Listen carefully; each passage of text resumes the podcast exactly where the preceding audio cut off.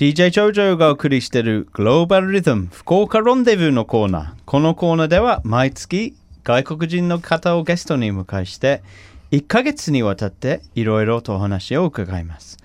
今月7月のゲストはニュージーランドウェリントン出身のマットさんです。よろしくお願いします。Thanks for having me on the show again, Joel. Yeah, thanks for coming in.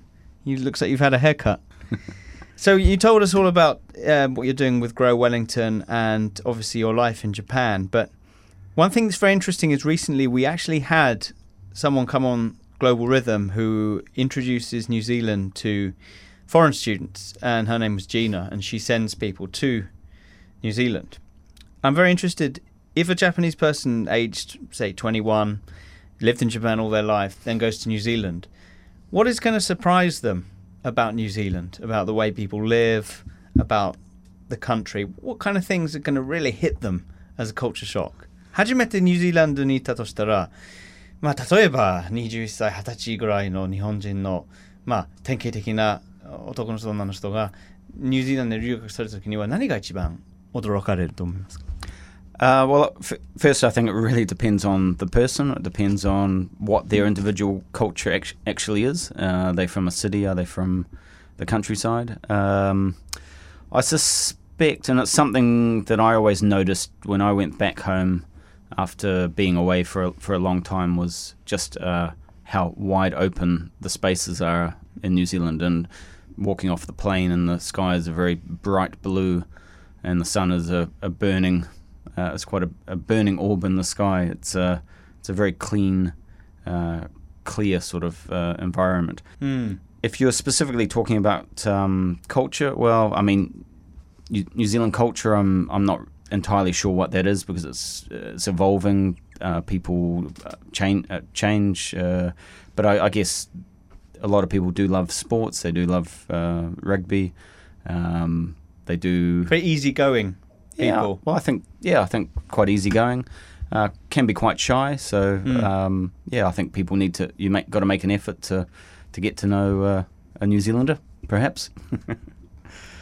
まあまずまあ人にはよるんですけども多分驚かれるだろうはやっぱり飛行機から降りて人にまあその、まあ、開放感ですね非常にあの広い感じがしますねもう青空の下でもう広々としたあの土地があってでその太陽が非常に太陽の日差しが非常に強い So it's easy to get sunburn yes, because you have this kind of 15 image of it minutes. it's, it's, it's cold for some reason uh, I, I would say in general, New Zealand is both uh, cooler in summer than Japan and warmer in winter.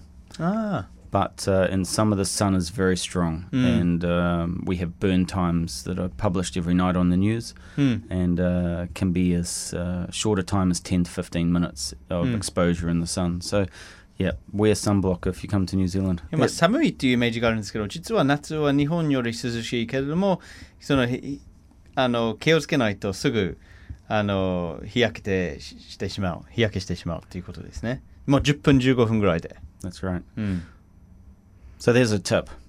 If you c- come to New Zealand, bring some sunblock. It's not quite the Antarctic、うん No. うんね南極には近いからその寒いっていうイメージがあるんですけどもう海の温度は How about the sea? Is it warm or cold? Can you swim in summer?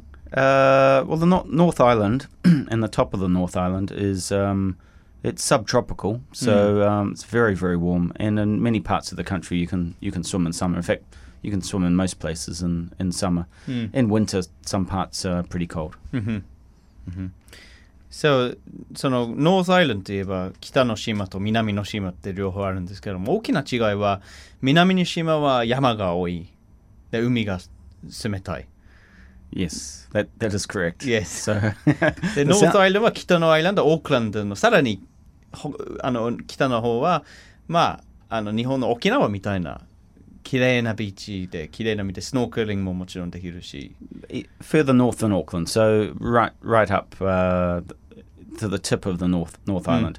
It is uh, reasonably subtropical. I wouldn't say quite Okinawa, うん、 um, but certainly gets quite warm in summer, Mm. and uh, the beaches are beautiful うん up there.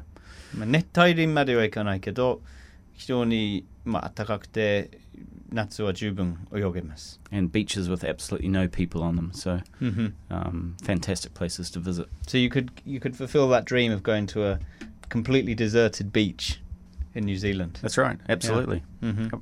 無人のビーチももう絶対もう見つかるとあのというところですねなるほど And when you're living in obviously you're back in New Zealand now but what, what do you miss about Japan the most その今ニュージーランドに 住んでいらっしゃるんですけど日本の一番、まあ、食べたいとか帰りたい時とか一番恋しいものっては何ですかね Uh, well, it has to be the food, and um, not only the food, but I think the the eating, dining culture in in Japan, uh, the way that people eat together and uh, share tables, and there's lots of noise in izakaya, and mm. yeah, it's a fun fun way to to eat and uh, enjoy each other's company. It's not the case that people aren't into the sharing thing so much back home. Uh, it, it's starting to happen, and some in some places yes, but uh, not to the same sort of level. Mm-hmm. やっぱり日本の食文化とその、まあ、居酒屋の雰囲気とかです、みんないろんな料理を頼んで一緒に食べるっていうことがまだニュージーランドに根付いてない食文化ですからそれが So this time around you've been enjoying a few izakayas I have, yeah, yeah, fantastic. and, and what do you think about the food in Fukuoka? Ah, it's very fresh down down here. It's uh, yeah, good, good, very good quality. Yeah. I love it. Yeah. F- uh, seafood's fantastic. Mm. Um, enjoying some uh, tonkotsu ramen. I'm, is it tonkotsu, which is yes, the, uh, the native right. ramen of uh, yes. Fukuoka? Fukuoka yep. no yumen to yueba, yappari, tonkotsu ramen, isn't it? Very good. Hmm. Great. Well, listen, thanks very much, Matt, for coming on the show. And I know you're going to be around for a little longer. So if you get time, drop in again and tell us a bit more about your, your life in Japan um, before you, you worked for uh, Grow Wellington. And I believe you used to work for the Peace Boat. Yes, that's yes. right. Yep. So let's uh, love to hear about that next time. Great. Matt Steele, Thank thanks a lot for coming in.